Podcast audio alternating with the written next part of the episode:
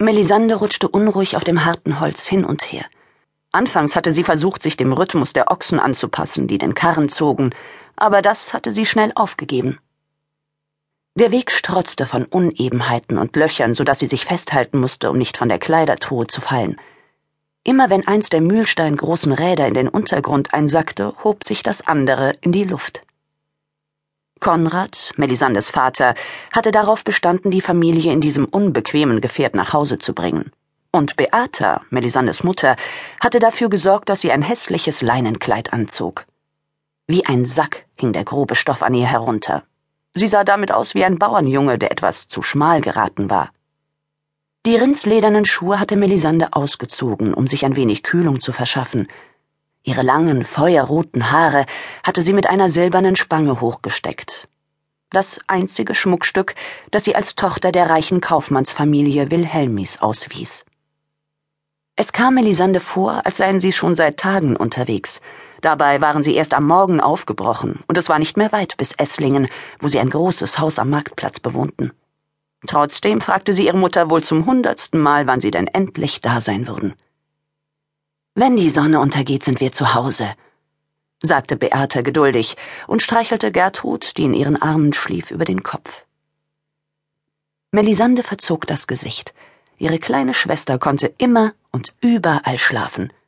Selbst wenn Blitz und Donner alle in Angst und Schrecken versetzten, lag sie zusammengerollt auf ihrem Lager und wachte nicht auf. Sie selbst sehnte sich nach irgendeiner Beschäftigung. Wenn sie wenigstens sticken könnte oder lesen.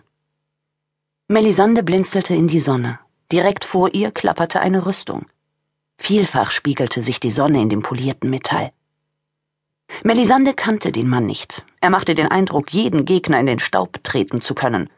Sein Ross war mächtig wie ein Zuchtbulle, schnaubte wie ein Drache und schien ständig nach irgendetwas Ausschau zu halten, das es angreifen konnte. In der rechten hielt der Mann eine Lanze, an der linken Seite hing eine Armbrust und auf dem Rücken ein Behänder, mit dem man mit einem einzigen Streich einen Mann von oben bis unten in zwei Teile spalten konnte. Die Rüstung schepperte. Der Söldner hatte sich im Sattel umgedreht und spähte in die Ferne.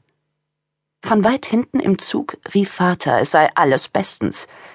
Der Mann drehte sich wieder um und entdeckte Melisande, die unter der Plane hervorgekrabbelt war und die Gelegenheit nutzte, ihn mit Fragen zu bestürmen. Wer seid ihr? Ich habe euch noch nie bei uns gesehen. Kommt ihr von weit her? Habt ihr schon viele Drachen getötet? Gibt es einen Krieger, den ihr noch nicht herausgefordert habt? Der Söldner verzog keine Miene. Ich bin Siegfried von Rabenstein. Meine Heimat liegt 14 Tagesreisen von hier. Nein, ich habe noch keinen Drachen getötet, weil es keine Drachen gibt. Und Krieger gibt es so viele, die kann man nicht alle herausfordern, geschweige denn töten. Warum seid ihr hier? Euer Vater hat es so gewünscht. Melisande lehnte sich aus dem Karren, schaute nach vorn und nach hinten und zählte. Soweit sie sehen konnte, begleiteten zehn Berittene in voller Rüstung den Zug, so viele waren es noch nie gewesen. Außerdem liefen vorne und hinten noch jeweils zehn Lanzenträger, die sogar Schwerte an der Seite trugen. Der Weg war hier so eng, dass sie nur zu dritt nebeneinander laufen konnten. Der dichte Wald erstreckte sich rechts und links über Meilen. Melisande bewunderte Ritter. Auch wenn ihr Bruder Rutger ihr erzählt hatte, dass es auch solche gab, an denen nichts Bewundernswertes war – verarmte Raufbolde, die reisende Kaufleute und arme Pilger überfielen und töteten, um deren Habe an sich zu bringen. Rutger war drei Jahre älter als Melisande, gerade sechzehn geworden. Früher hatten sie gemeinsam auf dem Dachboden zwischen den Stoffballen gehockt, mit denen Vater handelte, und mit selbstgeschnitzten Holzrittern gespielt, Strategien für Schlachten und Belagerungen ausgeheckt. Obwohl Rutger sie immer damit geneckt hatte, dass sie wohl ein Junge sei, der versehentlich als Mädchen auf die Welt gekommen war, hatte sie ihre Zeit am liebsten mit ihm verbracht.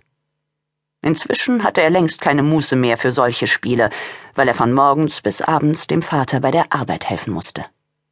Bevor sie Siegfried noch mehr Fragen stellen konnte, rief Beata sie zur Ordnung. Melisande, komm zurück unter die Plane. Es schickt sich nicht für ein Mädchen, einen Ritter auszufragen. Ja, Mutter, Melisande fügte sich widerwillig und nahm ihren Platz auf der Truhe wieder ein.